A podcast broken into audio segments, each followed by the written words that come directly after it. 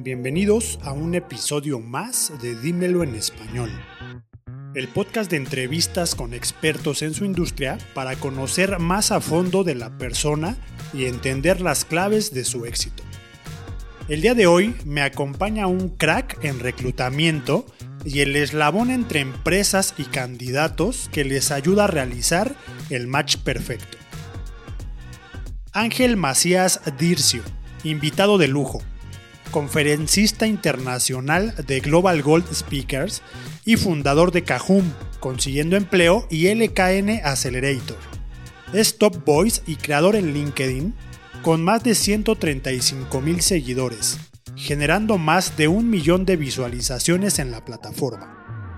Creador de la Posada contra el Desempleo y la Feria de Empleo más de 45 años. Ha impartido más de 50 conferencias sobre marca personal, marca empleadora, el futuro de trabajo, transformación digital y chat GPT. Cuenta con un newsletter de transformación digital con más de 40.000 suscriptores y lidera comunidades de WhatsApp con líderes de recursos humanos, empresarios y apasionados de la transformación digital. Ángel cree fielmente que las personas deben ser valoradas por su talento y no por etiquetas sociales. Siempre está dispuesto a sumar.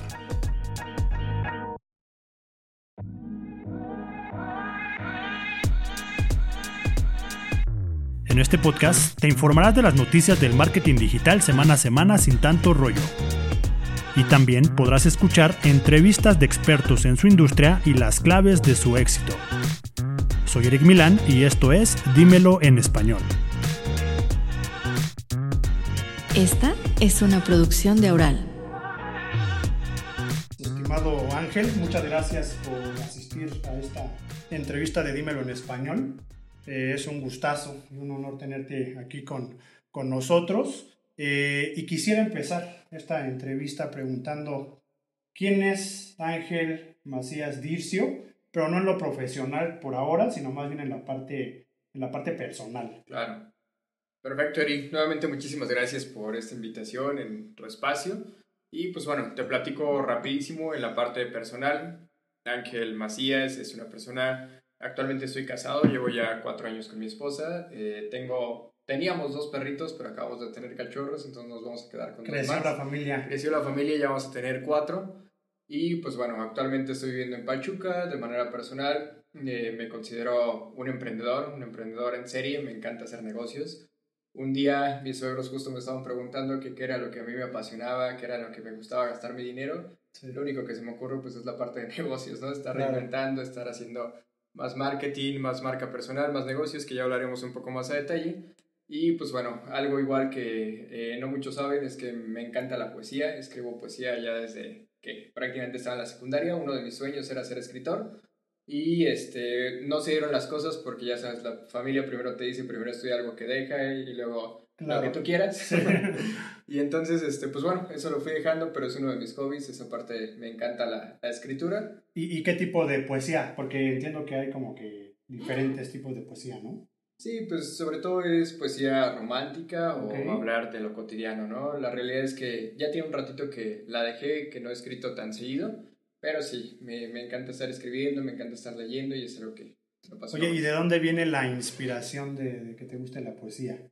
Pues fíjate que desde niño me empezó a gustar la parte de la actuación, la parte de la escritura. Eh, me invitaban a participar en obras de teatro y yo era el primero en alzar la mano. Y descubrí que justo tenía pues eh, talent, como talento la parte de grabarme las cosas muy fácilmente. Entonces a mí, niño de seis años de primaria, me decían, este es el guion, y yo me aprendí el guion de absolutamente toda la obra. Y estaba ayudando a mis compañeros a saber qué decir, ¿no? Entonces ahí me empezó a gustar la parte de la escritura, escribir cuentos infantiles, ya posteriormente como crecí, pues ya un poquito más de poesía. Buenazo. E, e, es creo que uno de los talentos que no cualquiera tiene o posee. Sí. Este, está padre, de hecho, por ahí en la investigación que hicimos, sí traíamos el tema de que te gusta la poesía. Este, seguramente ahondaremos un poquito más en ello más adelante, pero te quiero preguntar algo en específico, Ángel, a ver si te acuerdas. ¿Hay alguna historia que te haya marcado de pequeño? O sea, así que dijeras, esto es algo que a mí me, me marcó, claro. pero que hoy en día todavía recuerdo porque eso me dejó algo que hoy en día exploto. Claro, ¿Tienes, claro. ¿Tienes algo? Sí, pues justo y siempre voy a poner como ejemplo a mi abuelita que Ok. desafortunadamente hace un año aproximadamente trascendió, pero pues ella siempre ha sido la persona que yo tengo el ejemplo de más amor, de más empatía, de querer ayudar a los demás.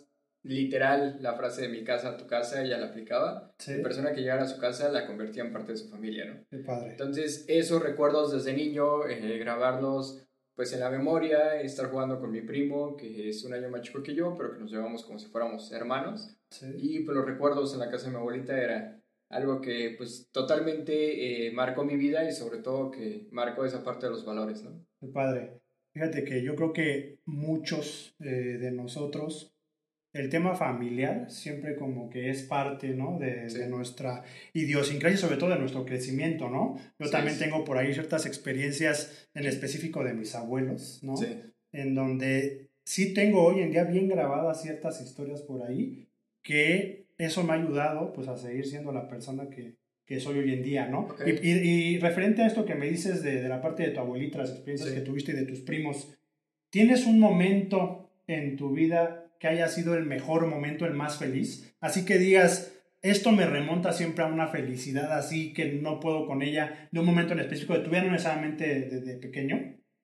Pues durante mi vida yo creo que han habido grandes momentos, como por ejemplo cuando me gradué de la universidad, que igual fue toda una hazaña porque pues afortunadamente nunca me faltó lo que fue comida y, y casa. Sí. Eh, pero pues bueno, yo prácticamente me terminé pagando mi universidad, este, trabajo desde muy joven, ya les contaré ahorita. Entonces el poderme haber graduado de la universidad pues para mí fue un gran logro, ¿no? Eh, otro momento pues obviamente el tema de la boda, también un, un día espectacular. Y pues bueno, eh, como eso pues te puedo platicar eh, justo temas de negocios, temas de lanzamientos y pues obviamente lo importante es disfrutar cada uno de esos momentos, pero como dicen, tenemos que disfrutar también el, camino antes de llegar a la meta. Entonces yo me considero una persona que está disfrutando todos los días, entrevistas, eh, ahorita que ya estamos con los viajes, con los podcasts, me encanta hacer lo que hago y es lo que realmente me apasiona día a día. Qué padre, Ángel. Creo que sí tenemos, ¿no? Esas, esas particularidades en tema de situaciones que pasan en nuestra vida Claro. que nos marcan y que obviamente pues eso es lo que nos hace ser y hacer, ¿no? Cada día lo que vamos, vamos a ir desarrollando, ¿no? Así es. En, en tema en específico, un poquito remontarme todavía a, mí a, a tu- a- a tus eh, inicios. Sí. ¿Tienes o tenías un héroe o un superhéroe ahí favorito que recuerdes? Pues superhéroe, digo, si hablamos igual de Marvel, Sí. el que me- a mí más me encanta es Iron Man. Iron Man. Sí. ¿Y, y todavía es tu Sí, superhéroe sí, favorito? todavía. Digo, desafortunadamente pues ya lo desaparecieron ahí en la Claro. saga, pero pues bueno, yo súper fan. De hecho, este, justo le comentaba a mi esposa que estoy eh, pensando en comprarme un Iron Man, que en ese momento hace como 10 años, para Sí. mí era un sueño que costaba como 30 mil pesos y Ok. su armadura súper padre y poderlo poner ahí en la oficina. Ese Ya. siempre fue como una visión que yo tenía. Ahorita, a lo mejor que ya tenemos la posibilidad, pues igual Vas a ir por ese Iron Man. colocarla, ¿no? Sí, Órale, sí, qué sí. padre. Pues seguramente es un personaje de colección, ¿no? Sí, sí, es de colección, tiene ahí su laboratorio pues se ve, se ve padrísimo. padre. De hecho, colecciono artículos de Iron Man, ahí tengo ¿Ah, por ahí varios juguetes, pero pues ese ya es como una réplica así, media perfecta y todo. Qué padre, qué padre. Sí. Te lo pregunto por qué, porque normalmente siempre nosotros asociamos Ajá. el tema de personajes o figuras que tenemos como idealizadas como algo que a nosotros Sí. nos sorprende por las habilidades que tienen, Claro, con el tema quizás de las personas en nuestra vida, así es. que obviamente también nos marcan y que a veces como Sí. que asociamos. Pensando en, este, en esta parte de Iron Man como tu Ajá. superhéroe favorito y la parte, por ejemplo, de tu abuelita, Sí. ¿les ves alguna coincidencia o, o como que te remonta a algo? Sí, totalmente, pues lo mismo, ¿no? Iron Man siempre estaba primero preocupado por los demás, preocupado por la familia, igual el tema de los valores, el tema de ser eh, filántropo, de ser altruista, pues eso es lo que me mueve totalmente. Qué padre, este estimado Ángel. Y ahora te preguntaría, ahorita hablabas referente a que uno de tus momentos más felices Sí, es el tema de la carrera, ¿no? De Así cuando es. te graduaste, por lo que te pudo haber costado, de que tú te Claro. pagaste la universidad y demás. Cuéntanos un poquito de eso. ¿Qué, qué estudiaste? ¿Dónde lo estudiaste? Sí. ¿Cómo fue el proceso? Bueno, yo estudié la carrera de Administración de Empresas Ok. en la Universidad Tecnológica de México, Órale, en ¿en el Campus campus? Campus Sur. Campus Sur, ahí empecé, eh, nada más que, como te comento, empecé a trabajar desde muy joven. Sí. Básicamente desde segundo semestre de la carrera se me dio la oportunidad de ya entrar como becario. Ujú. Y de ahí eh, al año me ascienden y ya, ya estoy como analista, pero ya como analista tenía que estar a tiempo completo. Ok. Entonces yo fui de las primeras personas en tomar una carrera en línea, bueno, por lo menos concluirla, cuando de eso pues muy poca gente hablaba, ¿no? En ese Claro. momento. Obviamente ya después con la pandemia todo el mundo estudiaba en línea, pero en ese momento era así como de que, híjole, quién sabe si te vaya a servir estudiar en línea. Pues bueno, la concluí ahí en Campus Cuitláhuac. Sí. Posteriormente me aventé un diplomado en marketing y tengo otro diplomado en marketing digital.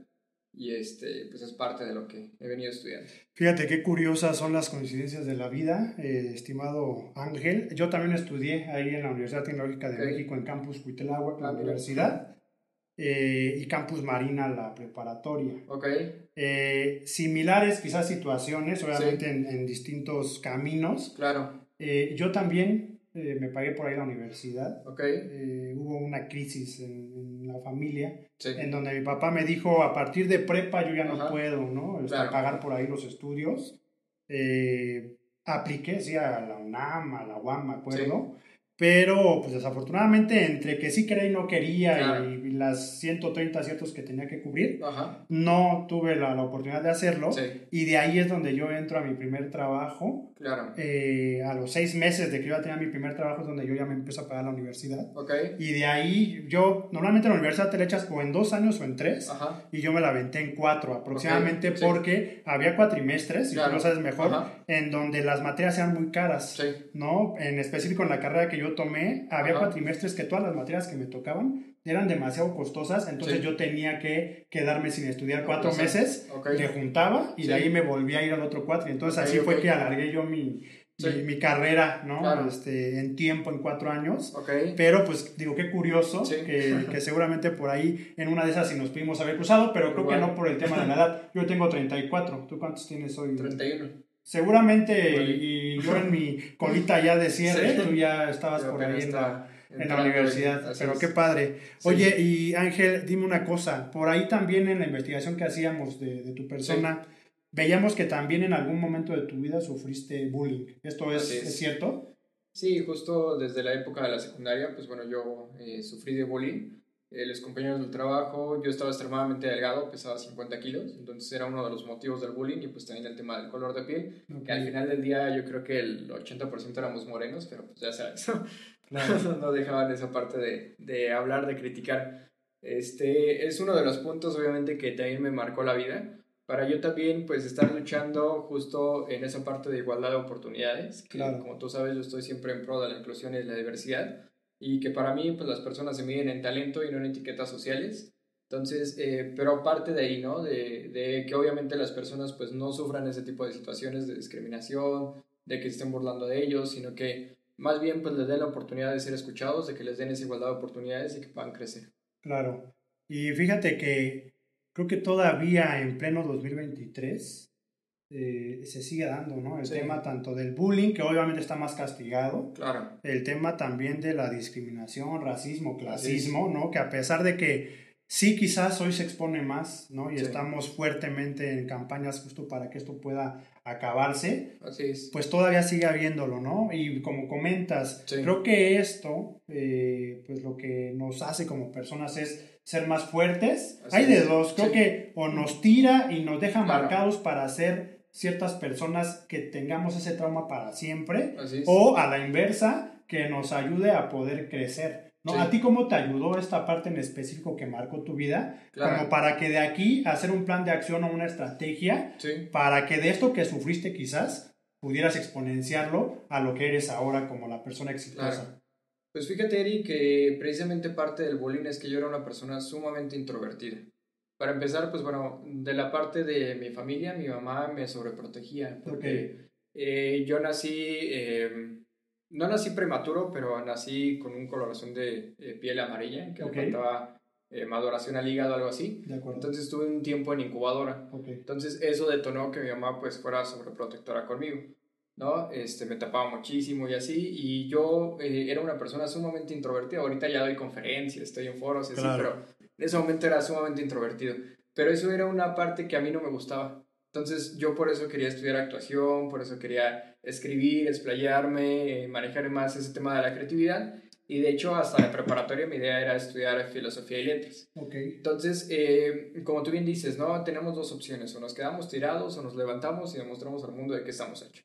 Pues bueno, yo tomé la segunda opción, este, a partir igual de la universidad que empecé a trabajar, que empecé a generar los recursos, pues empecé a buscar formas pues también de, de poder salir adelante, ¿no? De poder resaltar. Este, pues básicamente fue eso eh, lo que me impulsó a, a, querer estudiar esas carreras. Eh, obviamente decidí tomar también la carrera de administración de empresas porque sabía que era un tema de negocios y sabía que los negocios teníamos que hablar. Y pues bueno, fue como ya empecé a trabajar con todo eso. Oye Ángel, y ahora que me comentas, justo yo también eh, por ahí, parte de las conciencias que tenía, sobre todo yo el bullying Sí. que, que, que yo viví, fue en la secundaria, en mis tres Sí. años de secundaria. Yo siempre fui una persona que era más alto del promedio de, las personas que estaban ahí en mi grupo. No el más alto, Sí, pero sí como en un promedio este, claro. ahí eh, de los altillos. Ajá, Siempre, por ejemplo, cuando yo estaba en primero, los que me molestaban eran los de segundo. ok, Pasaba yo a segundo y los que me molestaban ahora eran los de tercero, sí, ¿no? Y en tercero dije, ya me libré de esto y tuve otra vez bullying, pero ahora con el otro grupo. ok, No, justo pues porque yo ya Sí. me empezaba a desarrollar y era grande y era como Claro. que, de- que defendía a mis amigos. ok, Cuando yo llego a la, a la prepa, sí, eh, ahí en, en- en- en Marina, yo igual era una persona súper delgadita. sí, Llego a la prepa a mis 14, 15 años y ahí es donde yo me, me despego de altura. ajá, Entonces es donde crezco muchísimo, Sí. pero yo seguía flaquito. Pero parte yo de lo que traía interno, yo decía, yo no quiero volver a, a sufrir este Sí, tema de sí, bullying, porque no, o sea, claro, tengo que hacer algo como para acabarlo. sí, No, me acuerdo muy bien que el primer día, formados para pedir los libros, de, de ahí de- de- del primer año, ajá, este, había una persona, un, un chavo ahí que tenía hasta las, las mangas arremangadas, ok, así súper fuerte, sí, y me acuerdo mucho que pasa y, y me pega en la espalda. sí, Y entonces yo volteo y pues lo veo y dije, no, pues creo que no hay manera de que yo le gane una pelea. Sí. Pero ahí otra vez vino todo ese flashback Claro. de todo lo que viví quizás en estos años previos ajá, en la secundaria y dije, no, voy a volver a vivir con esto. Eso a mí que me ayudó a poder detonar una estrategia para Ajá. mí, para no volver a sufrir esto que quizás sufrí en algún momento. Claro. ¿Y qué fue? Me metí al ejercicio, sí, eh, empecé a comer bien, Ajá. embarnecí y esto Sí. me ayudó como un tema de un cascarón o un escudo. claro, El yo, que la percepción de otras personas hacia mí ajá, fuera distinta al menos justo Claro. para que no dijeran de entre varios a este voy a Sí. molestar, Ajá. sino más bien a él no lo va a molestar. sí, sí, sí, ¿No? Entonces, creo que coincido mucho con esto que dices porque a Ajá. fin de cuentas este tipo de inseguridades que en su momento se nos pueden crear sí, nos blindan, ¿no? Claro. Con la intención de hacer mejores y como bien dices, creo que depende mucho de si te quieres quedar en eso sí, y que eso ya sea un trauma para toda tu vida y que marque el destino de, de tu camino Sí. o todo lo contrario, pero me da mucho gusto que eh, pues lo expongas como que fue una estrategia que tú Claro. pudiste eh, pues realizar, la plasmaste y te ayudó obviamente pues para desenvolverte así y eh, pues estar por ahí, ¿no? A, a tratar de buscar espacios en donde fueras más extrovertido para Sí. poder mostrarte tú al mundo y a todas las demás personas. ¿no? Claro. Y justo en la investigación que ahorita me comentabas Ajá. referente a la poesía, yo aquí ya también lo tenía. sí, El tema de la poesía, eh, ¿tú pudiste eh, dedicarte a esto en algún momento o simplemente lo, lo pensabas como un hobby o algo que te gustaba en su momento, pero que tenías un gusto particular por ello? Yo sí me quería dedicar completamente a la escritura. De hecho, uno de mis sueños era escribir un libro. Y Ok. escribir, eh, no- Pero antes de elegir la carrera de administración Ajá. o después. No, antes, Antes. antes. Sí, antes yo tenía este sueño. De hecho, es un sueño que sigo teniendo. Ahorita Ok. me invitaron a participar en dos libros que ya próximamente les estaré platicando un poco más a detalle de ello. Ya estará próximamente acá. Ángel. Pero parte de ahí, ¿no? Este, sí, me encantaba escribir poesía y yo quería escribir un libro de poesía antes de que existiera ChatGPT, que tú le pides ahí. Es correcto, ya te Ya hace da- todo. Ya te da toda la información, Sí. pero pues bueno, ahí yo, este, en lo que tuviera, ¿eh? Tengo poemas que ahí los guardo en un folder todavía y que los escribí en una servilleta, en un papel de baño. Ya podrán No, ser este, los, los NFTs, ¿no? Ya para Sí, que sí, los sí. vengas después. Exacto, ahí tengo mi folder todavía, incluso igual me gustaba dibujar ahí tengo unos dibujos y Qué padre. sí es algo que pues atesoro mucho porque Eh, la poesía justo en ese momento de la secundaria se convirtió para mí en un refugio, ¿no? Lo que no Sí. podía comentar al exterior, pues lo comentaba de manera escrita y pues era una manera como de poderme desahogar y posteriormente ya con la profesora de español le enseñaba las poesías, eh, le gustaban, inclusive en un 10 de mayo pues me tocó ahí participar, declamar y pues ahí también como que la gente empezó a cambiar la percepción de mí, ¿no? Porque Claro. decían, híjole, es que él se ve súper introvertido y así, y mira lo que está escribiendo y lo que está haciendo, y pues bueno, ya. Oye Ángel, ¿y hoy todavía sigues escribiendo poesía o simplemente se quedó en esa temporada, pero sigues guardando esos recuerdos? Sigo escribiendo, pero como te comento, ya no tan de manera frecuente. De acuerdo. Aún así, de repente me encanta escribir, por ejemplo, no sé, un día tengo un viaje, vi algo que me gustó del viaje, lo estoy escribiendo, lo estoy plasmando, obviamente ya no tanto de, de manera profesional tan seguido, pero sí, que bueno. sigue siendo parte de mí. Qué, qué bueno y te lo pregunto por qué. Porque Sí. hay veces que muchos de nosotros tenemos mil y un sueños, Sí, ¿no? Pero que a veces por desidia, por procrastinar o por mil cosas, quizás no los llevamos a cabo. claro, ¿no? Y por eso es que te pregunto esto de la poesía, porque, por ejemplo, yo algo que he hecho y, y también tiene muy pocos años para acá, sí, es el tema de siempre plasmar quizás sueños o proyectos que tengo en mente, pero para que todo el tiempo los esté viendo y los desarrolle, sí. ¿no? Así pasó, por ejemplo, con este podcast. Yo tengo la idea de sacar este podcast desde hace 3, 4 años y no lo hacía por mil y Sí. un cosas. Claro, ¿Qué trabajo? ¿Qué dinero? ¿Qué familia? ¿Qué mil cosas? sí, Pero siempre lo tenía plasmado y cuando creo mi página web, claro. yo pongo en los próximos proyectos, pongo libro, que se va a llamar Pandemia Digital, Ok, y pongo podcast, dímelo en español. ok, Tanto que lo veía, que lo repetía y que Sí. lo empecé a meter dentro de mi contenido de redes sociales, hoy es posible, pero fue gracias Claro. a que todo el tiempo lo tenía en la recordación claro. y que es posible. Es Sí. posible, pero que hay veces que nos ponemos ciertos límites, Así es. que en realidad ningún límite creo que es como para que lo puedas tú superar, Sí, ¿no? O no hay ninguna barrera que tú puedas brincar, ¿no? Y entonces por eso te pregunto, porque creo que es bueno y que seguramente ya más adelante Sí. estaremos ahondando en, en todo el expertise que traes, de cómo es que tú puedes ayudar a estas personas justo a saltar esas barreras, ¿no? Y esos stoppers Sí. con la intención de que puedan salir adelante, ¿no? claro. Eh, todavía un poquito hablando de, de la parte personal, Ángel. Sí, En tema de diversión, por ahí eh, en, en la parte de- del scouting que hicimos, sí, vimos que te gusta la magia, ajá. ¿no? Todos estos eventos de magia, que te gusta la parte también de los eventos de motocross Así y es, todo esto. sí. Cuéntame un poquito, ¿cómo te diviertes o cuáles son tus hobbies? Sí, pues justo esas dos áreas te puedo decir que son las que más me apasionan. No sé si en otra vida fui mago, no sé si en otra vida fue de motocross, pero es algo que yo lo veo y me emociono como si fuera niño, ¿no?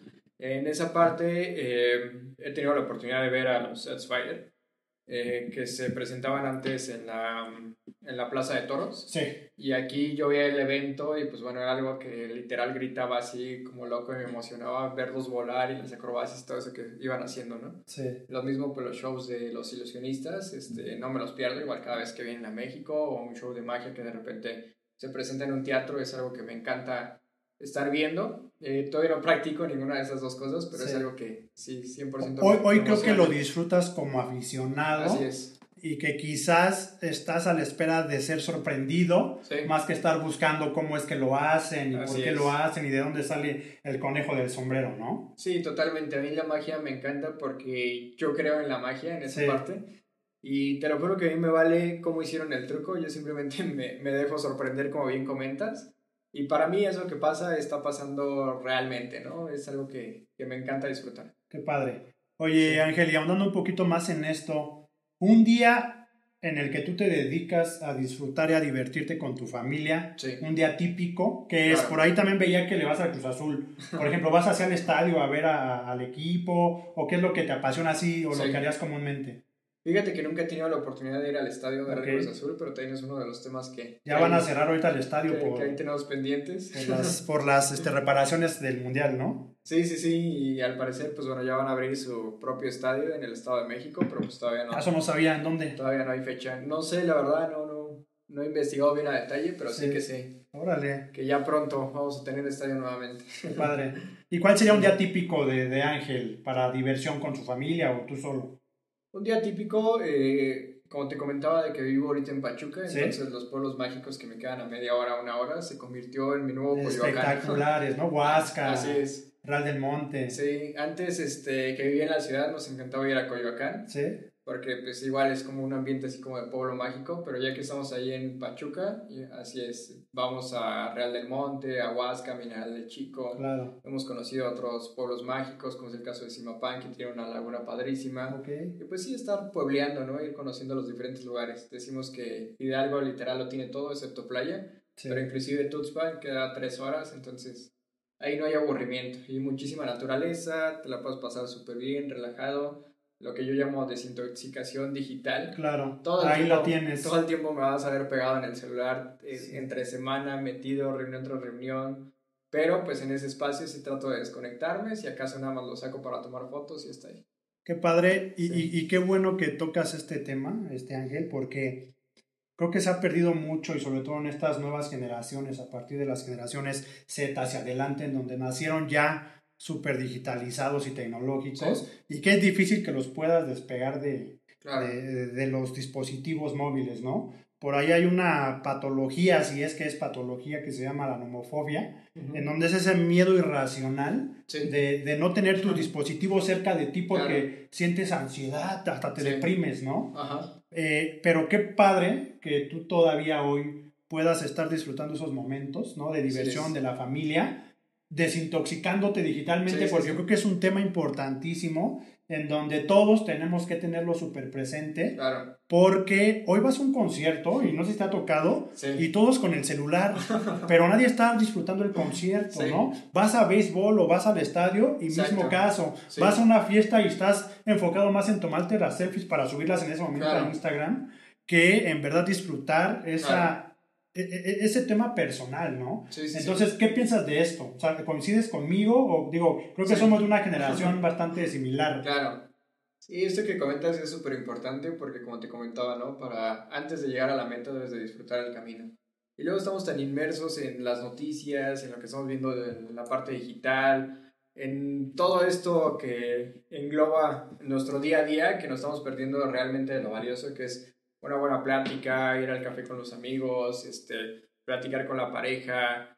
Eso es algo que realmente eh, se debe de valorar en la vida, se debe de apreciar. Este, justo eh, algo que también me gusta mucho pues es hablar con mi mamá, con mi hermana, con mi papá por teléfono, aunque ya estamos pues a algo de distancia.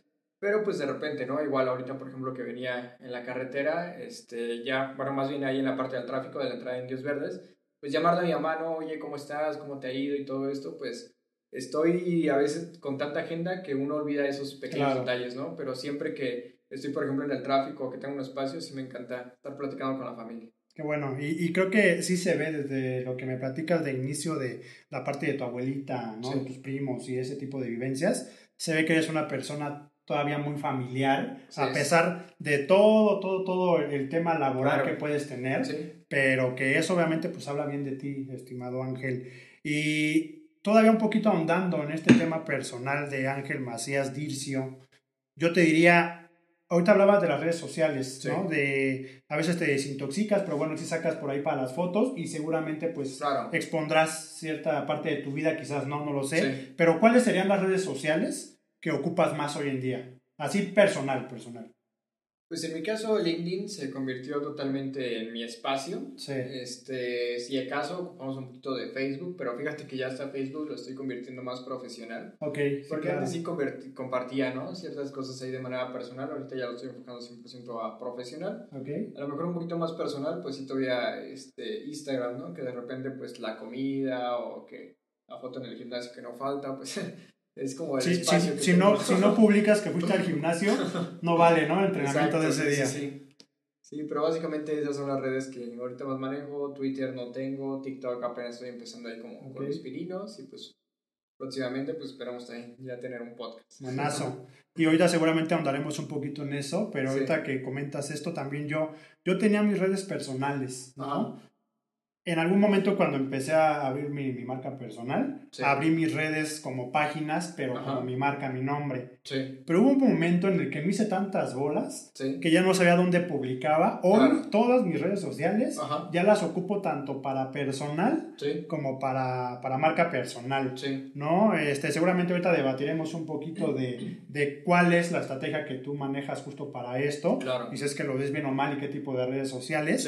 Pero sí quería preguntarte con el entendido de, pues, saber, ¿no? Este, cómo es que tú manejas este tema digital. claro. Porque hoy más que nunca tenemos que utilizarla sí o sí Así para es. poder estar presentes, ¿no? Sí, Ahora bien, ahorita que mencionabas el tema del podcast y que por ahí seguramente será un proyecto que estoy seguro que vas a, sí. que vas a desarrollar muy pronto. ¿Qué podcasts son los que utilizas o lo que es- escuchas o, o sigues actualmente tanto de manera para dispersión Claro. y, y entretenimiento como ya más formales? ¿Tienes algunos? Pues en cuestión de entretenimiento me gustan justo como de historias de terror. Ok. Es algo que comparto con mi esposa y estamos escuchando ahí algunos podcasts.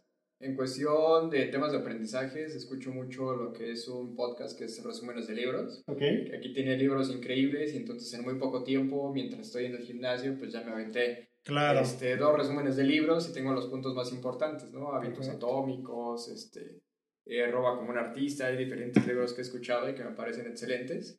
Eh, y cuestión ya igual un poco más de aprender, pues estoy tratando también de tomar podcast, bueno, más bien de escuchar podcast sobre marketing, sobre finanzas. Eh, me considero bueno para la parte de ventas, para la parte de marketing, administración, pero la parte de finanzas no me preguntes, eso sí, no sé absolutamente nada de inversiones y es algo que también quiero empezar a aprender. Qué padre. Fíjate que yo creo que dentro de ahí del listado de podcast está faltando uno que es el de Dímelo en español. Ahí para que, lo- Claro, claro. ahí para que lo apuntes y lo tengas en tus favoritos. ¿No? Totalmente, ya está ahí, ahí suscrito. Y Buenazo. Cinco estrellas. Perfecto.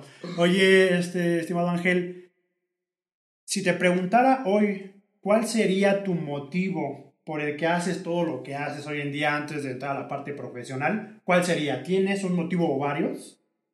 Pues mira, no muy específico, pero yo siento que en esta vida, eh, quien, como dice esa frase, ¿no? Quien no sirve, o quien no vive para servir, no sirve para vivir. Tal cual esa filosofía, justo gracias a mi abuelita, es que la llevo día a día. Y yo tengo una frase que es que no podemos cambiar el mundo, pero sí el mundo de una persona a la vez. Y también, si por lo menos hice sonreír a una persona durante el día, ese día valió completamente la pena, ¿no? Me encanta estar compartiendo, me gusta estar enseñando lo que yo ya sé con los demás. Y si algún día alguien me dice, ¿sabes qué Ángel? Gracias a que escuché ese mensaje, gracias a que escuché ese video, eh, no me di por vencido, me sirvió para mejorar mi vida, tener otras estrategias, híjole, ya con eso yo creo que estamos del otro lado, ¿no? Al final en esta vida venimos para eso, para trascender. Qué padre, qué, qué padre que tu filosofía de vida sea esa. Eh, creo que son muy pocas las personas que en verdad tienen en mente el tema de otros, ¿no? Que Claro. motiva sea, sea otros Sí. más que primero yo, ¿no? Y eso está bien padre y esto que hablo de referente a la felicidad. Yo me acuerdo mucho, eh, hace algunos años, en donde yo antes ponía muchas frases así como medio sarcásticas o chistosas en mis redes Sí, sociales. ajá. ¿no? Pero lo hacía con un tema de, de, de yo expresarme como Claro. era, porque independientemente de, de lo que puedan ver en el tema profesional, la verdad es que soy una persona que, que le gusta hacer sonreír a la gente. Sí. Y me acuerdo que una persona alguna vez me escribió y me dijo, me encantan las publicaciones que haces Sí. porque hacen que mi día sea más feliz, nada por el hecho de que me reí con tu post, ¿no? Súper. Y entonces hoy lo relaciono mucho con esto que estás diciendo, Sí, sí, porque sí. sí, hoy creo que eres una persona que te gusta ayudar, Ángel, Sí. pero que también te gusta transmitir y dar Claro. alegría con la intención de hacer, o más bien de tratar de reflejar que quizás en situaciones tan difíciles en las que podemos estar, podemos estar bien Claro. con algo que veamos o que escuchemos en el día a día. ¿no? Así es. Entonces, qué padre que tenga esa filosofía, me da mucho gusto y quiero entrar ya de lleno ahora sí, Sí. eh, por el motivo en el cual nos conocimos, Claro. ¿no? que fue la plataforma de LinkedIn. Sí. Hoy tienes más de 135 mil seguidores ahí en, en tu LinkedIn. Así Háblame es. un poquito de esto. ¿Cómo, cómo es que llegaron estos Claro. 135 mil seguidores? O sea, ¿cuál fue tu estrategia? Sí. Porque, digo, yo tengo mm, mucho menos que tú, pero ha sido por medio de una estrategia y de algo que hago constante. Pero me gustaría que nos centráramos específico. ¿Qué has hecho para conseguir tanta audiencia? Súper. Eh, pues bueno, primero comentarte un poco la historia de cómo comencé en LinkedIn. Precisamente trabajaba en recursos humanos y ya tenía 6.000 seguidores. Pero eso era porque cuando trabajas en el área de reclutamiento, todo el mundo te está mandando solicitudes con la intención de una oportunidad laboral. Pero la realidad es que yo nada más publicaba vacantes. Okay. Asisto a un desayuno de personas mayores de 50 años con un colega que se llama Oscar Marcos, que es una eminencia en atención a clientes. Y yo le escribo primero, obviamente, para saber si podía ir, porque él convocó personas mayores de 50 y le digo, yo no tengo esa edad, pero quiero asistir, quiero aprender y quiero saber qué podemos hacer también para luchar contra eso, ¿no? Contra esa parte del edadismo. Eh, me invita, ahí obviamente pues cada quien pagó su desayuno, ¿no? desayunamos ahí en el Sambors de, de Plaza en Bursa, no me acuerdo ahorita cómo se llama bien. Sí. Pero este, ya ahí asistí y se me quedó grabado mucho un mensaje, él ya trabajaba con LinkedIn. Entonces dijo, para crecer en LinkedIn hay que generar contenido de valor. Y nos dio las estadísticas que prácticamente el 98% de la red de LinkedIn es espectadora, el 1.5% comparte el contenido de los demás y nada más el punto 5 genera contenido de valor.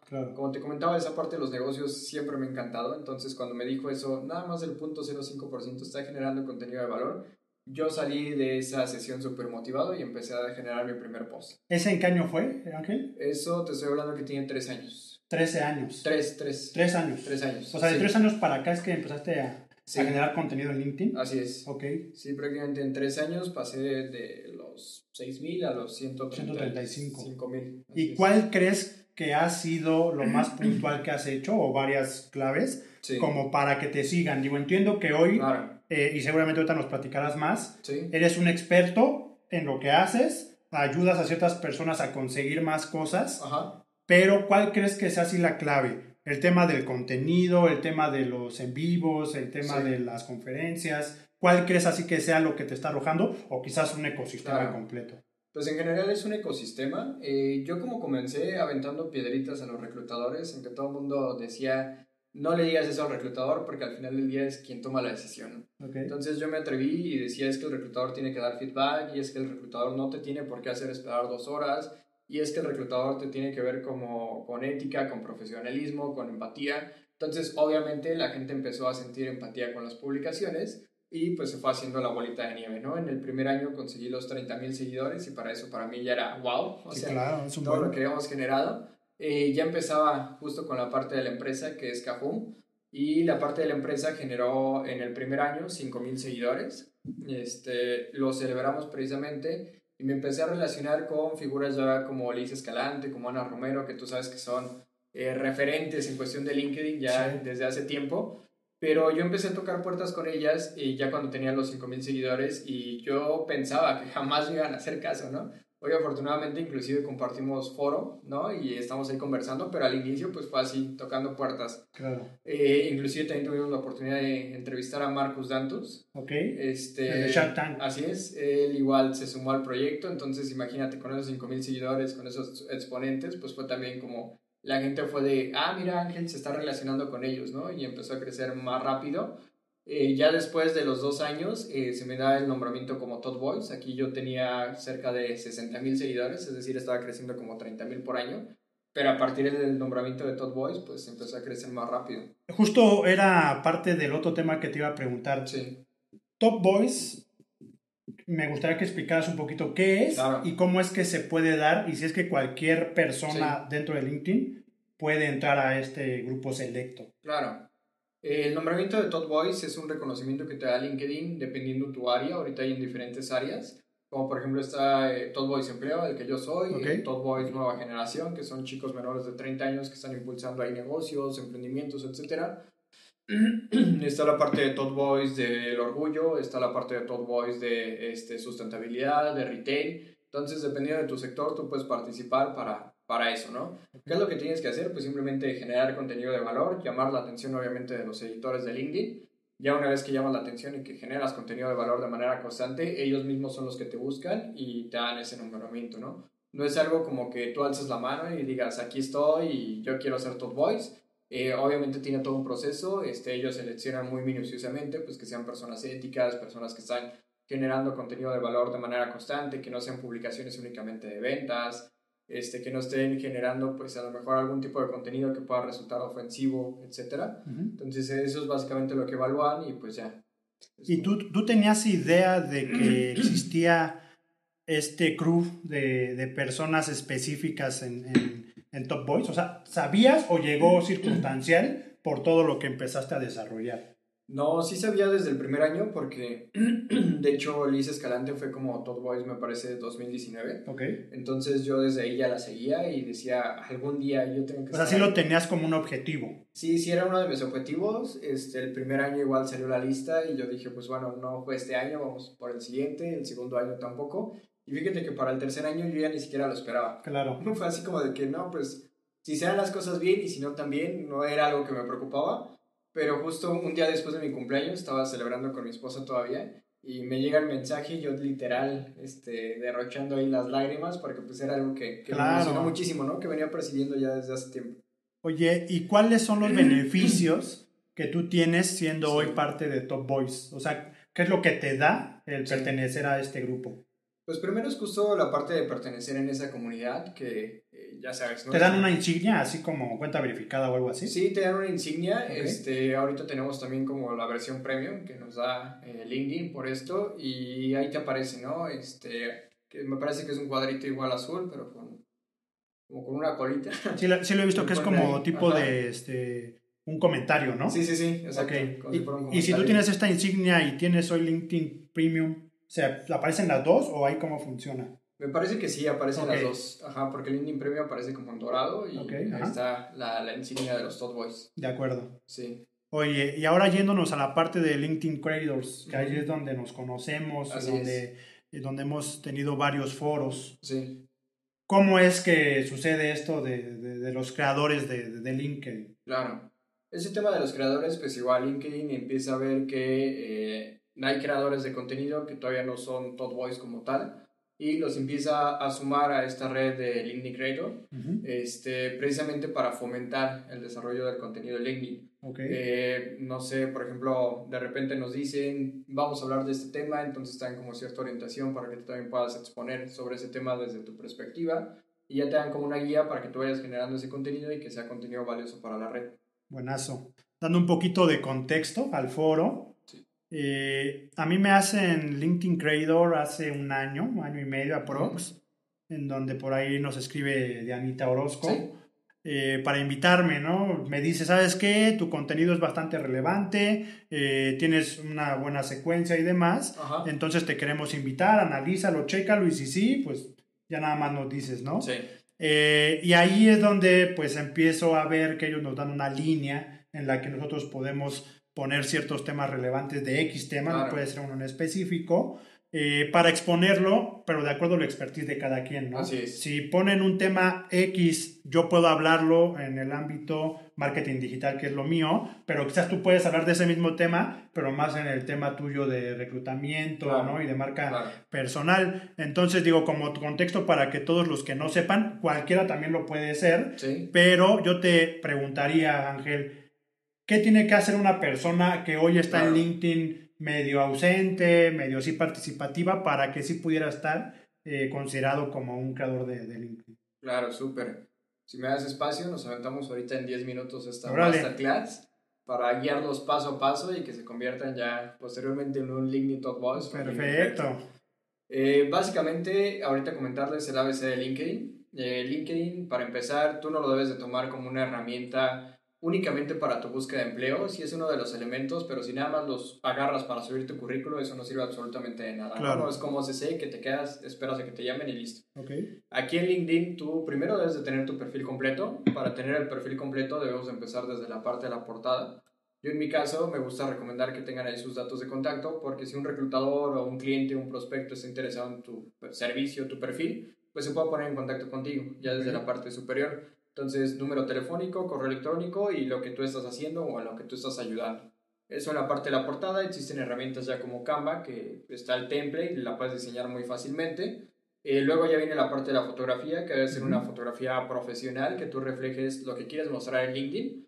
Y este, igual. Aquí en, en este quisiera preguntarte en específico, Quizás hay personas que dices una fotografía profesional claro. y la piensan muy costosa o quizás ni siquiera saben qué quieren transmitir o cómo transmitirlo. Aquí, ¿qué les recomendarías? Ponen un ejemplo de X, X persona.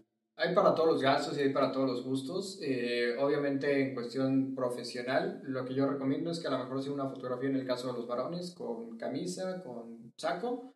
La corbata normalmente ya la guardamos en el guardarropa, pero si sigue siendo parte de su marca personal la pueden seguir utilizando. En el caso de las damas, igual este, vestimenta, traje ejecutivo, una blusa, peinado y maquillaje discreto. En ambos casos una ligera sonrisa y una posición ejecutiva. Eso es algo que todos podemos hacer inclusive con el celular, eh, con un fondo blanco. Y si no tienes un fondo blanco, no te preocupes porque ya existen herramientas que son gratuitas que te permiten quitar, el fondo. Una de ellas es Reno, VG. Y en esta plataforma, pues tú puedes colocar el fondo que tú quieras. ¿no? Entonces, ya con eso, de manera gratuita, ya puedes tener tu foto para, para Oye, Ángel, y ahorita que decías del tema camisa o ejecutivo, normalmente se entiende que LinkedIn es una red profesional y que obviamente pues no puedes jugar quizás con el tema eh, pues informalón o, por ahí algunos posteos este, que no tengan que ver con, con el tema laboral. Hoy, más que nunca, creo que hay estos famosos unicornios o startups, ¿no? Sí. Eh, por ejemplo, de repente veo mucho, tengo ahorita en la mente a Listo, Ajá. ¿no? Eh, y a Justo también, por ejemplo, Justo, sí. que son estos, este delivery, ¿no? Como de, de, despensa. Y, Así es. Ellos, por ejemplo, todos en su foto de perfil tienen una playera verde, y que es playera ni siquiera es una camisa. Sí, sí, sí. Pensando en que hubiera un usuario claro. que está en miras de entrar a una startup o a una transnacional como estas, ahí tú qué le recomendarías? ¿Sí puede usar este tipo de vestimenta? Claro. ¿O no, de inicio? Sí, al final del día, como dicen, a donde vayas haz lo que vienes, ¿no? Claro. Y te tienes que ir adaptando dependiendo del entorno. Esto que te comentaba, pues a lo mejor es un poco más entorno eh, corporativo. Si tú vas para contador, abogado, un despacho, etcétera, pues es la imagen que se está buscando.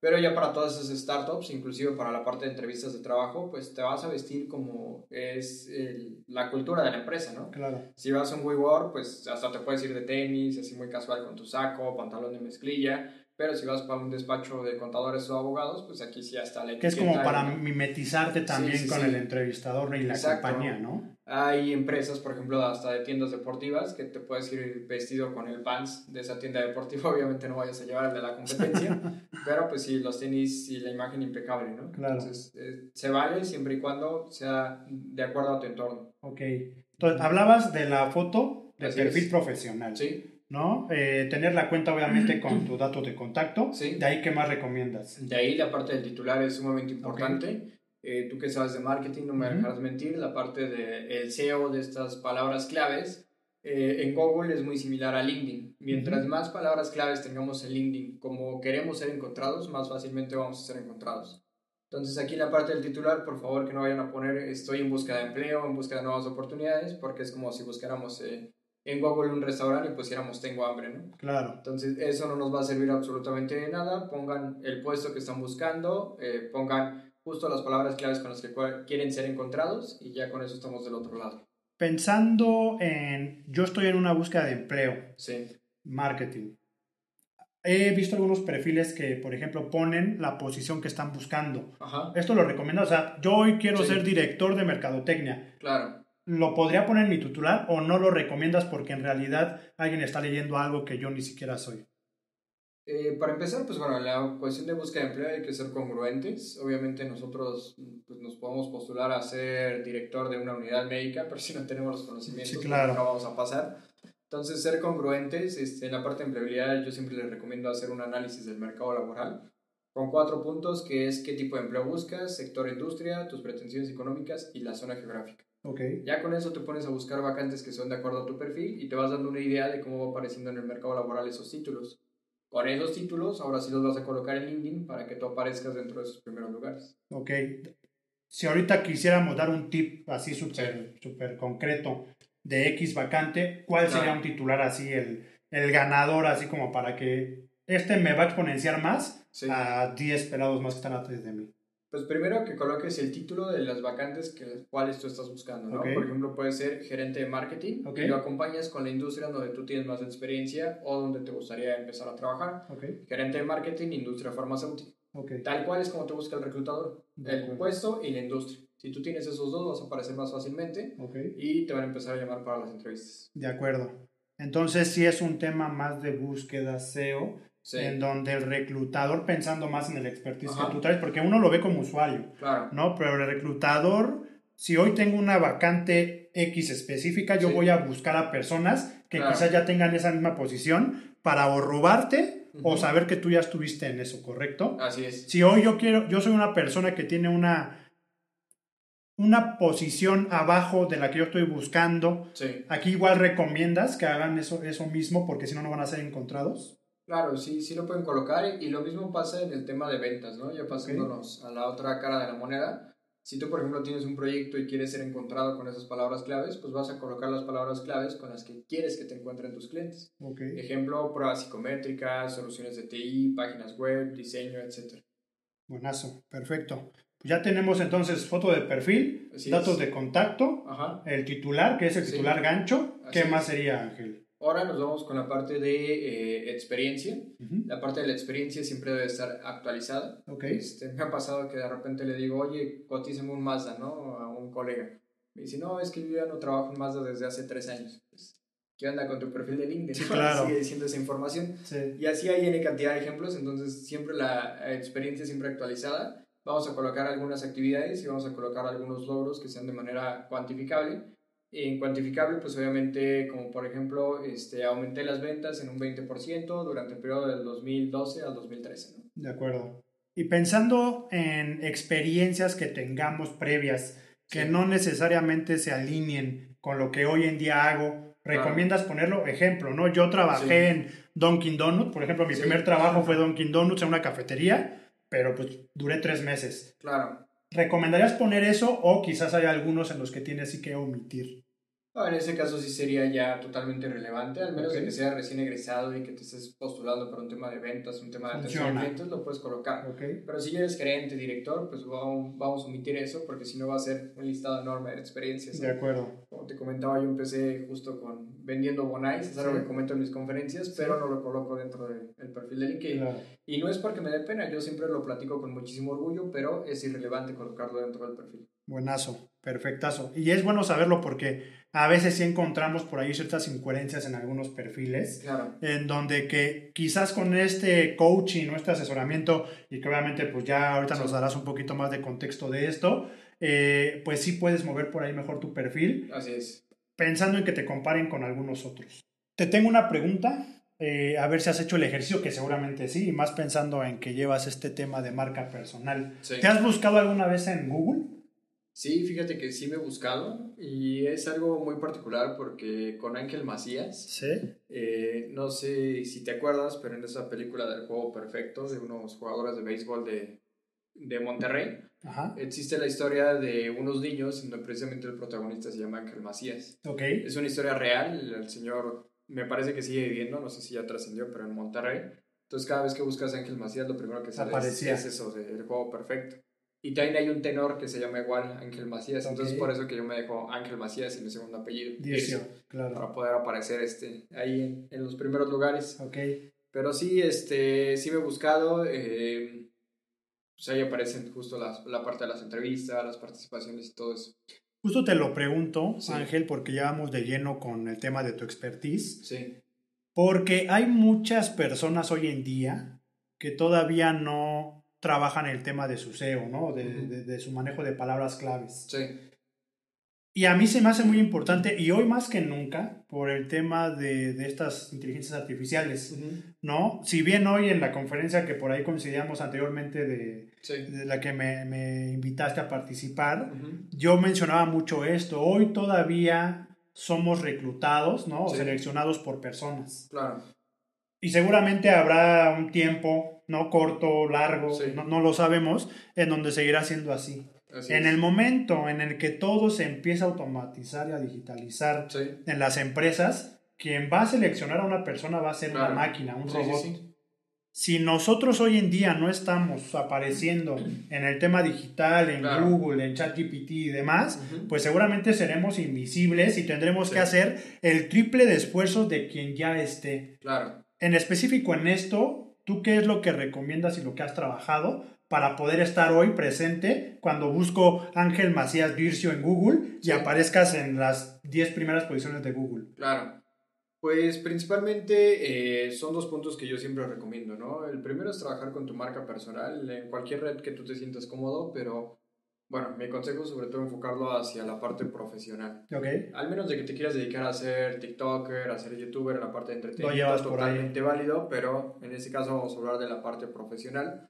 Este, y sobre todo también estarte capacitando de manera constante. Ok. Ahorita que estamos viendo esta era de inteligencia artificial que está prácticamente al alcance de todos, eh, prácticamente saber de ChatGPT, saber los prompts es completamente lo básico que ustedes deben de ya empezar a saber. Es como si nos preguntaran en una entrevista, oye, ¿sabes manejar Word? Pues obviamente ahorita todos escribimos en Word. Claro. Entonces, por ahí vamos, es prácticamente de lo básico. Y te platico, yo terminé la universidad hace que 10, 11 años.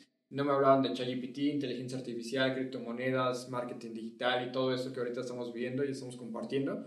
Obviamente, si yo me hubiera quedado con la información de la universidad de hace 10 años, ya ahorita estaría Ah, obsoleto. ¿no? obsoleto, claro. Así es. Entonces, esa invitación a que se vayan capacitando constantemente y que le vayan invirtiendo mucho a lo que es la parte de la marca personal.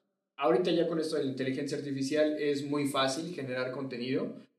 Yo lo que siempre recomiendo, se trata de adaptar más no de mentir. Y vamos a utilizar a la inteligencia artificial a nuestro favor. ¿Qué es lo que podemos hacer? Le pides a ChatGPT que te dé un listado de este, posts que tú puedes subir a Instagram y a LinkedIn. Eh, se lo pides en formato de tabla, te da el calendario, ya con eso tú puedes ir desarrollando las ideas. O inclusive le pides a ChatGPT que te desarrolle esas ideas y lo vas publicando. Claro. Obviamente eh, se tiene que poner de nuestra cosecha, no, no se trata de copiar y pegar porque pues así cualquiera. Entonces, eh, poner de nuestra cosecha, seguirlo con una estructura y pues sí, ir trabajando con ese punto. Porque lo que tú comentas es algo muy cierto y no nos vayamos muy lejos. Ahorita ya con la inteligencia artificial y ahorita con las conferencias que estoy dando de transformación digital en recursos humanos, Sí. Te puedo asegurar que, no sé, quizás en un par de años esto que tú estás comentando va a ser totalmente real. Claro. Eh, ya lo estamos viendo, ya no es cuestión de que las empresas se vayan empezando a adaptar. Se vale hacer una entrevista por competencias, ya que tengamos al candidato, pero obviamente toda la parte del filtrado, que era la talacha fuerte en reclutamiento, eso va a quedar totalmente automatizado. Y fíjate que coincido totalmente contigo en esto que comentas, Ángel. Eh, hoy puedes ocupar las herramientas y que es una pregunta que viene más adelante. ¿Qué tipo de herramientas son las que usas? Yo ya me dijiste una de, de ellas. Pero, ¿cómo es que podemos ocupar estas herramientas a nuestro favor? ¿no? Claro. Y, y- y como bien comentamos en esta charla, va a haber un momento en el que tengamos que usar más de estas herramientas a nuestro favor para poder ganarle y estar un paso adelante de estas, Claro. ¿no? Eh, ChatGPT, por ejemplo, hoy ya la puedes homologar o por, ahí poner ciertos este, gadgets Sí, con la intención de que una vez que ya le haces esta pregunta y que te da el contenido de, de, de lo que puedes hablar en todo un año, Ajá. incluso lo puedes enlazar a un Metrical Sí. para que Metrical en automático ya Ajá. publique por ti Claro. y demás. Simplemente es especializarte o poner un poquito más de atención, sí, ¿no? En este tipo. Hoy todo lo encuentras en YouTube. sí, sí, sí. ¿no? Y creo que se puede hacer, Claro. pero con la intención de sí tener siempre un paso adelante a diferencia de todos, pensando Sí. en verte como un competidor, tanto para una parte de que me Claro. elijan como una empresa o como una agencia, o que me elijan como un candidato para una posición en específica Claro. que yo estoy buscando, ¿no? Sí, ChatGPT es una excelente herramienta, este, te da las respuestas, yo le llamo el genio de la lámpara, porque lo que tú quieras te, te va a arrojar. Claro, Simplemente es saber cómo tú le vas a preguntar, ¿no? Sabemos que existe la versión este, premium, la versión gratuita, que la versión gratuita es más que suficiente para que tú vayas practicando ahorita. Y ayer fíjate que estaba tomando una capacitación de, este, de Bing y aquí me estaban enseñando cómo ya le puedes adjuntar los currículos y por Ajá. ejemplo para la parte de reclutamiento, que es lo que estamos platicando ahorita, te dice cuál es. Tú el- nada más le dices, eh, en base a estos 10 currículos que yo te acabo de adjuntar, dime cuál es el mejor candidato en base a esta descripción de puestos. ¿Cómo que? Entonces ya precisamente la importancia de colocar esas palabras claves en el currículo, porque Bing lo está haciendo en cuestión de segundos. Wow. Y ya te da las respuestas y esto nos sirve inclusive también para la parte del feedback que tanto nos quejamos los candidatos. Sí, Imagínate que en base a eso eh, tú le dices a Bing que te dé un feedback eh, adecuado a las debilidades de esa persona, de esos skills que le faltaron. Entonces ya con eso, en lugar de hacer un, correo electrónico que te vas a tardar ahí media hora estarlo redactando, ya tienes la respuesta y simplemente tú lo adaptas y ya lo puedes automatizar con MailChimp o con muchas plataformas que ya contamos y le das enviar, ¿no? Entonces realmente, y es- son herramientas básicas, herramientas a las cuales todos tenemos acceso, no quiere decir que sea un CRM, un RP carísimo para la parte de recursos humanos. Es lo que estamos viendo ahorita en la parte de atracción de talento. Y por eso resalto mucho las dos partes que comentamos ahorita. Inteligencia artificial como tu aliada, no como tu enemiga. No, no lo empieces a ver como tu enemiga que te va a quitar tu trabajo. Sí, claro. Porque al final del día, este, y está en el Foro Mundial de Economía que nos dice que para el 2025 vamos a tener más, emplea, más empleos creados gracias a la inteligencia artificial que los que van a desaparecer. Obviamente, si tú te quieres quedar en tu zona de confort y dices, pues no quiero utilizar la inteligencia artificial, pues sí, mi estimado, mi estimada, estamos a un paso de que nos dejen obsoletos, ¿no? Claro. Pero si tú lo vas complementando con esta parte y ahorita todavía estás a tiempo de ser de los pioneros en tu industria en combinarlo con inteligencia artificial, te cuento, se viene una enorme oportunidad de, de negocio y de empleo.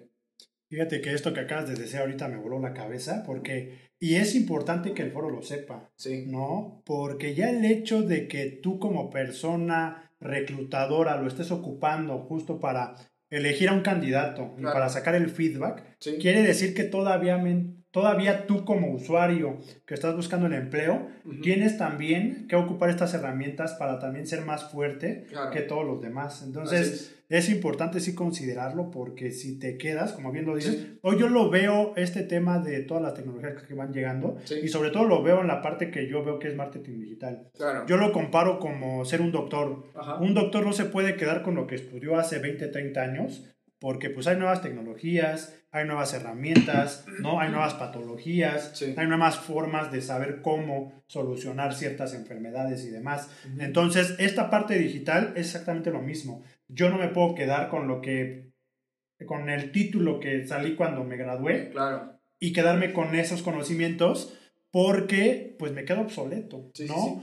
A veces me preguntan mis sobrinos, por ejemplo, oye tío, ¿y tú recomiendas que después de que haga mi carrera también haga otra doble carrera u otra maestría? Yo les diría, yo les diría que váyanse más por el tema de inmediatez. Claro. Si un diplomado dura seis meses y una maestría dura dos, tres años, Quizás esa maestría que tú estudiaste durante tres años, cuando la acabes, pues igual ya no te funciona. Entonces yo les digo, váyanse mejor por certificaciones cortitas actuales, por cursos o por diplomados que son de seis meses, ¿no? Con la intención obviamente de que estemos constantemente actualizados. Así es. ¿No? Eh, una de las preguntas que te tengo también, eh, Ángel, es, ¿quién es Ángel Macías Dircio, pero ahora en la parte profesional. Aquí ya entrando más a la parte de Cajum, a la parte de tus empresas, de tus emprendimientos. Cuéntanos un poquito de eso. Bueno, te platico primero eh, a grandes rasgos de la parte de Cajum. Cajum eh, nace de la necesidad de apoyar a las personas a que encuentren un empleo digno pero desde una manera ética y profesional. Desde hace tres años yo me encuentro con una figura que se hace llamar Job Content, que te quieren cobrar uno o tres meses de tu sueldo y aparte muchísimo dinero de entrada, o por lo menos eso era hace un ¿Para colocarte? Así es. Para colocarte, entonces, pues bueno, yo disminuyo mucho ese, ese precio, lo hacemos de una manera más ética, más profesional, tenemos diferentes módulos en donde vamos apoyando a las personas en su búsqueda de empleo eh, y Cajun pues, se convierte posteriormente en una consultora de recursos humanos enfocada a temas de inclusión y diversidad. De hecho, Cajun significa capital con humanismo. Okay. Eh, yo digo que dejé el empleo de mis sueños porque antes trabajaba en Novartis con excelentes prestaciones. ¿Igual en la este, parte de talento? En la parte de ventas. Ok. Estaba como representante médico y bueno, ya empiezo a trabajar con la parte de Cajun, ya como en el, el emprendimiento. Empieza a crecer. Eh, de aquí digo, bueno, ya Cajun se queda como consultora ahora necesito una marca que se posicione más rápido en la mente de, de, los clientes, de los prospectos y que realmente les ayude, ¿no? Con la parte de búsqueda de empleo. Entonces empiezo a buscar en Google, consiguiendo empleo, está libre el dominio, dije, de aquí soy, ¿no? Es una palabra que va a pegar.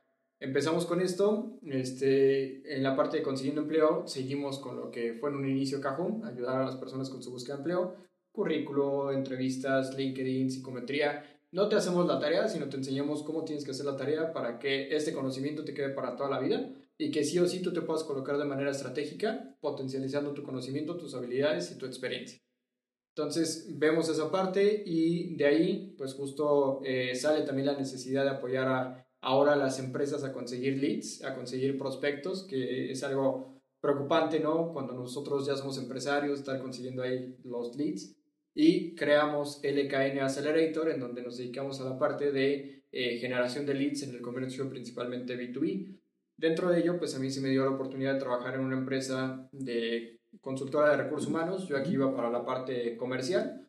Me hacen la entrevista, gracias a LinkedIn encuentran mi perfil, este, yo contacto con el director y es como logro entrar a esta empresa. Y aquí me dan la oportunidad de aperturar un área, un área que fue el área de lead generation. Entonces tengo la oportunidad de aprender y contribuir con lo que yo ya sabía para crear esta área. Chicos desde recién egresados, ahorita afortunadamente ya están contratados con la empresa, pero gracias a lo que yo aprendí y a saber cómo, qué es un lead magnet, este, cómo podemos captar la atención de los prospectos, eh, cuál es el tiempo de madurez de una venta y todo eso, cuál es la parte de seguimiento que es sumamente importante, pues ya fue que creamos esta parte de, de LKN.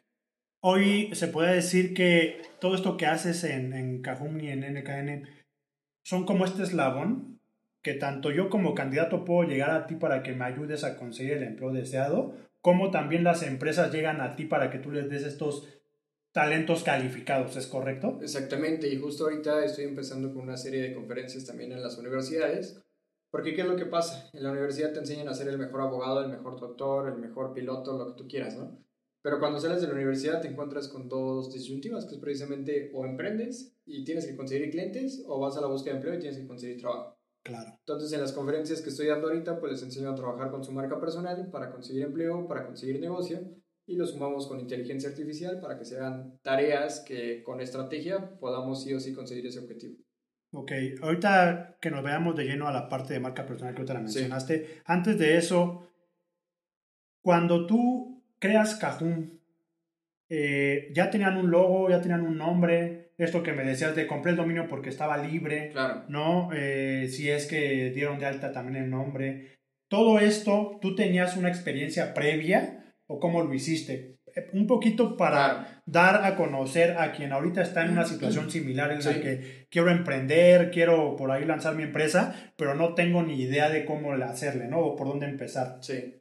Pues tenía experiencia, pero únicamente en la parte de ventas. Ok. Como momento empecé desde vender con Class Bonais, posteriormente vendí dulces, vendí bolsas, bisutería, maquillaje, prácticamente de todo me, me, la pasé vendiendo. Entonces es algo que siempre me gustó, siempre me apasionó y se me dieron las cosas en la parte de ventas. Okay. Ya con esto, eh, precisamente asisto a este desayuno que te comentaba con Oscar Marcos, empiezo a trabajar con la marca personal las personas me empiezan a contactar y me dicen, oye Ángel, ¿me puedes ayudar con mi búsqueda de empleo? Al principio lo hacía de manera altruista, poco a poco pues fuimos cobrando este, para la parte de, de poderlos ayudar, pero como repito, desde una perspectiva ética y profesional, dándote realmente los recursos que te van a ayudar a llegar a ese objetivo, siempre y cuando pues tú también pongas de tu parte. Claro. Porque como yo les digo, yo no eh, soy la persona que te va a decir, mañana ya vas a entrar a trabajar en este lugar, yo no vendo plazas, yo te enseño a saber cómo conseguir ese objetivo. Claro. Entonces empezamos con eso, eh, salgo de esta empresa, de Novartis. Eh, aquí, eh, pues bueno, ya tengo la parte de la liquidación y con la parte de la liquidación arrancamos con la parte del negocio. ¿Cómo surgió esto? Porque precisamente yo ya trabajaba con mi marca personal, ya la gente me empezaba a contactar y no me lo vas a creer, pero un día me cayeron más ingresos de la parte del emprendimiento que de las comisiones de todo un mes. Sí, claro. Entonces ese día fue ya la toma de decisión, lo platico con mi esposa, mi esposa me apoyó desde el primer día le digo, mira, ¿sabes qué? Vamos a lanzarnos con esto. Este, platiqué también con un ex gerente de recursos humanos de Novartis. Él se asocia conmigo y fue como empezamos a generar esta parte de la empresa. Eh, ya buscamos la parte del logo, la parte del nombre. De hecho, la parte del nombre, yo dije, eh, me gusta combinar capital y humanismo, aunque me digan que estoy loco y que nunca ha existido eso.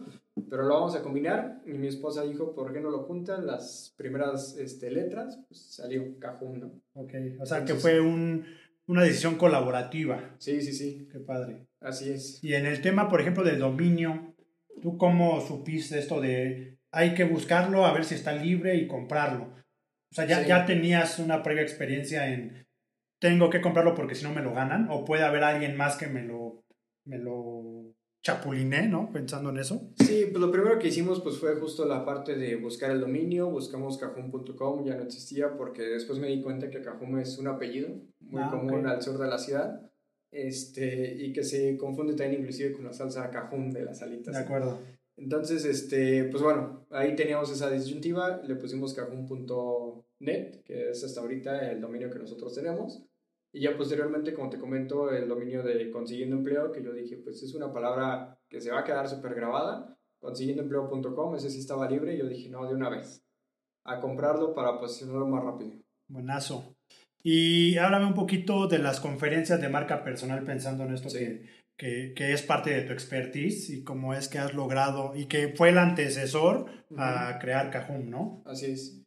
Pues sí, ahorita con la, eh, el tema de conferencias, eh, ya estoy justo en un grupo de conferencistas que es Global Goal Speaker, es un grupo de conferencistas a nivel internacional y la sede está en Madrid, pero bueno, nos están contactando para ir a, a diferentes puntos, ¿no? Eh, ya parto de aquí para empezar a hacer conferencias. Al principio pues eran conferencias gratuitas, Ujú. casi casi yo tenía que pagar para que me abrieran un espacio. Ok. Eh, posteriormente pues me empezaron a pagar pues un poquito, ¿no? A lo mejor, no sé, pues te damos mil pesos, preséntate aquí, cosas así. Afortunadamente pues ahorita ya ha ido creciendo la marca personal y este pues ahorita mañana voy a estar en el foro, bueno, el 29 de junio, no sé cuándo vaya a salir el podcast, Sí. Pero el 29 de junio eh, nos presentamos en el foro de Capital Humano, aquí voy a estar como maestro de ceremonias y conferencista.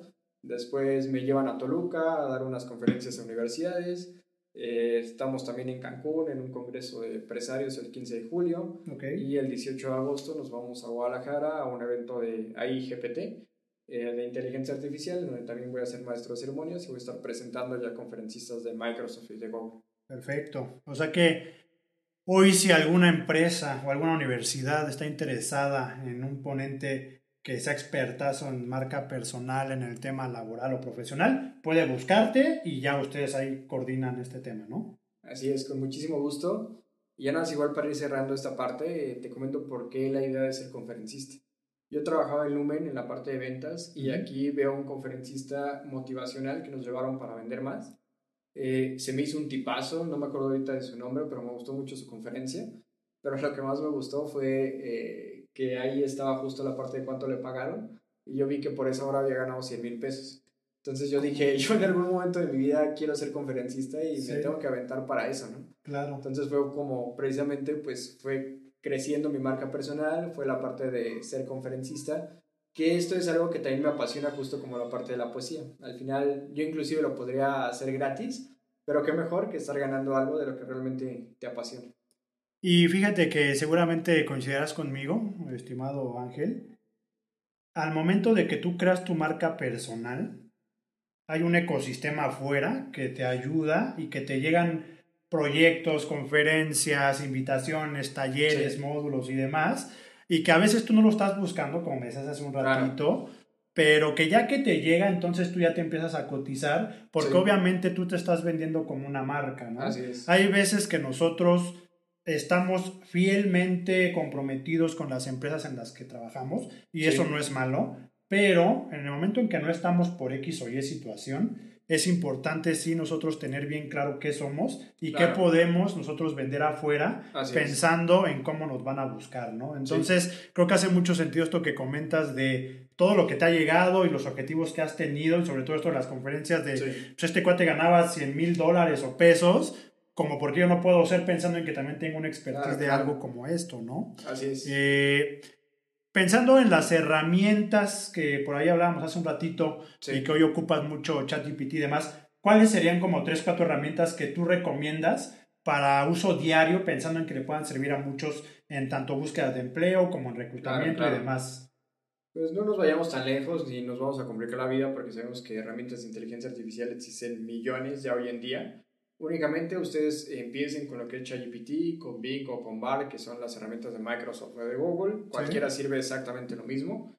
Hay una que me gustó mucho y que acabo de descubrir, que es justo Lucía, que es una asistente en WhatsApp. Todavía tiene ciertas fallas, pero yo siento que ya cuando esté en una etapa un poco más madura va a ser excelente porque literal se convierte en tu asistente personal. Tú le puedes decir Claro. que esté llevando tu agenda, te está recordando.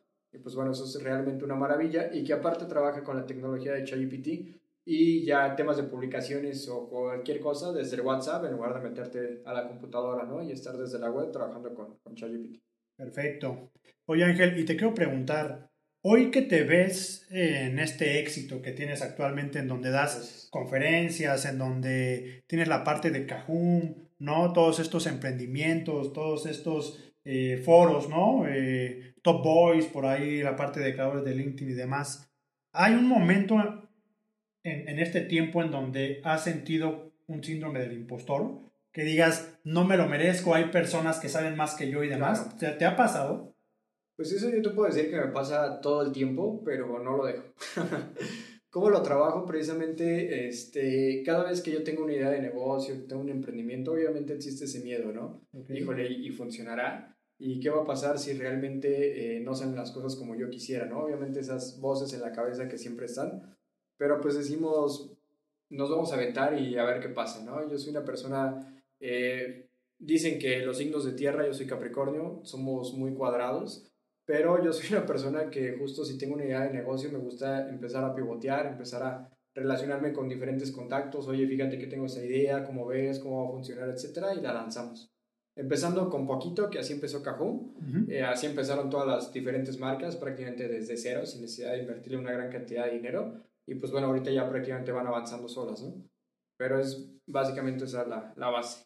Buenazo. Sobre todo te lo pregunto porque seguramente muchas de las personas que buscan una promoción en el programa en el que están o que buscan una posición X, ¿no? Una vez que están desempleados, a veces sucede que ya que ya tienen la posición, se sienten que quizás no eran los candidatos idóneos para esto, ¿no? Entonces, es importante también, eh, pues, sensibilizar un poquito a, todo el foro, como para que sepan que si tú estás en la posición que ya se decidió porque así fue el destino, es porque tienes ciertos skills y capacidades que quizás alguien más no los tiene y que simplemente nada más es tema de confianza y de demostrar lo que sabes porque no vas a ejecutar cosas que quizás no sabes. Sí podrás aprender en el camino, pero siempre es mucho tema de confianza para que puedas ejecutar de mejor manera. Así es. Y eh, si te dijera o te preguntara un personaje que quizás hoy no has tenido un contacto con él, pero que dijeras, si tuviera la oportunidad de elegir a alguien para invitar una chela, claro. ¿quién sería? Pues sigo muchísimo, digo, en el mundo de empresarios, admiro a Elon Musk, admiro a Bill Gates, etc. Pero principalmente Richard Branson, de Virgin. ¿Por qué? Porque se hace una persona súper apasionada por lo que hace. Si tú ves sus frases, igual siempre están enfocadas como al tema de los colaboradores, que son lo principal. Y además, pues es una persona súper aventurera que ha estado, inclusive ya está en el espacio y todo lo que ha hecho, ¿no? Entonces, ese es mi ejemplo para mí en temas de, de empresarios. Oye, y pensando en que este podcast le va a llegar, sí. ¿no? Y que lo vaya a ver en un TikTok o algo, ¿qué le preguntarías? Así, una, una pregunta que te gustaría que te respondiera. Pues le preguntaría justo cuál sería eh, su motivación día a día para hacer lo que hoy hace. Buenazo. Pues ahí se va a quedar en el corto, esperando y pueda llegarle y con la intención de que en algún momento pues sí te la pueda responder, estimado Ángel. Ya para cerrar, te tengo tres preguntas sí. Eh, que quisiera nada más que me contestes y si quieres profundizar en, en la respuesta adelante. Venga. Si te preguntara entre jefe y líder, ¿qué, ¿qué elegirías? Totalmente líder. Ok. Si te preguntara, ¿trabajar en una empresa o emprender? Emprender en la parte de marketing personal o quedarte con lo que dice tu mamá de ti? Este, marca personal. Ok. ¿Y redes sociales o networking personal? Ambas. Ambas. Sí. Aquí no, podría elegir entre una y otra porque son parte de... Claro, sí, se complementan, ¿no? Eh, ya por último, y para cerrar este podcast, estimado Ángel, si tuvieras que recomendar una estrategia de marketing de toda la experiencia que tú traes y cómo has emprendido y has ejecutado ciertos proyectos, a alguien emprendedor que va iniciando o a una persona que como tal quiere renacer en su camino o quiere encontrar algo en específico, ¿qué le recomendarías? O sea, como en cuatro o cinco pasos, ¿qué es lo que le, recomendarías para poder eh, iniciar y que obviamente concrete posterior? Primero yo considero que ya todos somos expertos en algo. Okay. Entonces, en base a eso, tú verifica en que eres experto y empieza a hablar sobre ese tipo de contenido que seguramente va a llamar la atención de alguien más. Empieza a trabajar con la parte de la constancia, que es sumamente importante. Y eh, como se los comentaba, la parte de tocar puertas. Eh, existe una regla que nos dice que estamos a tan solo 6 grados de separación de conectar con cualquier persona, ¿no? inclusive Richard Branson. Okay. Eh, esta regla pues, nos dice inclusive en LinkedIn que en lugar de 6 pues, son 3 grados de separación nada más. Entonces ese punto es muy importante, empezar a tocar puertas. Este, quien quiera, quien esté escuchando esto, yo lo puedo ayudar. Saben que soy una persona súper abierta. Está mi WhatsApp está mi perfil de LinkedIn. Con muchísimo gusto yo los puedo apoyar en esa parte, ¿no? También, encantado. Buenazo. Y bueno, básicamente este es la parte de eh, en qué eres experto, es empezar a generar esa parte de contenido, empezar a ser constante, empezar a hacer networking y empezar sobre todo a trabajar en lo que te apasiona. Perfectazo. Pues, estimado Ángel, creo que nos has quitado muchas dudas y que seguramente todo este contenido que va a salir en este podcast va a ayudar a muchos. Eh, ¿Qué quieres eh, mencionar aquí ya como cierre? Eh, un tema de, de, lo que quieras exponer, alguna conferencia que venga, algún emprendimiento, ¿no? Tus redes sociales, dónde te encuentran y demás, ya para cerrar. Muchísimas gracias nuevamente por este espacio y pues bueno, nada más mencionar de que los sueños evidentemente sí se cumplen yo les comentaba que toda mi vida he querido ser escritor y como te comentaba al inicio del podcast, me invitaron este año para participar no en un libro, sino en dos libros como coautor. Entonces próximamente les estaremos eh, haciendo llegar esa información y pues bueno, seguramente ya igual en un futuro pues sacaré mi, mi propio libro, ¿no? Y ya nada más para concluir con esta frase que normalmente igual concluyo la parte de las conferencias, es que allá afuera existen personas con el doble de problemas que tú, con la mitad de tu talento, la mitad de tus recursos, inclusive si tú quieres la mitad de tu guapura, y están viviendo esa vida que tú siempre quisiste vivir. ¿Sabes por qué? Simplemente porque esas personas sí se atrevieron a hacerlo. Entonces, empezar hoy con lo que tenemos, no estarnos preocupando en que, híjole, es que tengo que tener X cantidad de dinero para emprender. Como les dije, empiecen a pivotear, empiecen desde muy poquito. Tú mismo lo comentabas en YouTube, está toda la información que necesiten en Internet, simplemente con que tengas acceso a un teléfono celular con Internet con eso estamos del otro lado para llegar hasta donde tú quieres. Qué padre, qué padre que cierras con esto, estimado Ángel. Quiero complementar esto porque yo normalmente siempre digo que el 1% de las personas son las que se atreven y hacen cosas distintas. Y ese 1% normalmente es el que nosotros vemos y siempre aspiramos a ser esas personas. Claro. Entonces, ¿por qué no ampliar este 1% a 2, 3, 4, 10%? Y lo único que se necesita es simplemente atreverse hacerlo y es prueba y error. Si no funciona, pues vuelves nuevamente a hacerlo hasta que te salga. O quizás no te va a salir lo que esperabas, pero vas a aprender mucho para poder hacer otras cosas que te van a ayudar a sobresalir. Así es. ¿No? Pues, estimado Ángel, te agradezco mucho la visita, ¿no? Eh, todo el trayecto que te aventaste para acá. Y pues seguramente estaremos eh, por ahí invitándote próximamente para que nos hables un poquito más de estos dos libros. Eh, y pues nada, muchas gracias y pues estamos en contacto. Van a aparecer tus redes sociales, ¿no? En el transcurso de todo el podcast para que la gente te pueda estar buscando y pues lo que necesites, aquí estamos y muchas gracias. Muchísimas gracias y siempre dispuestos a sumar. Excelente.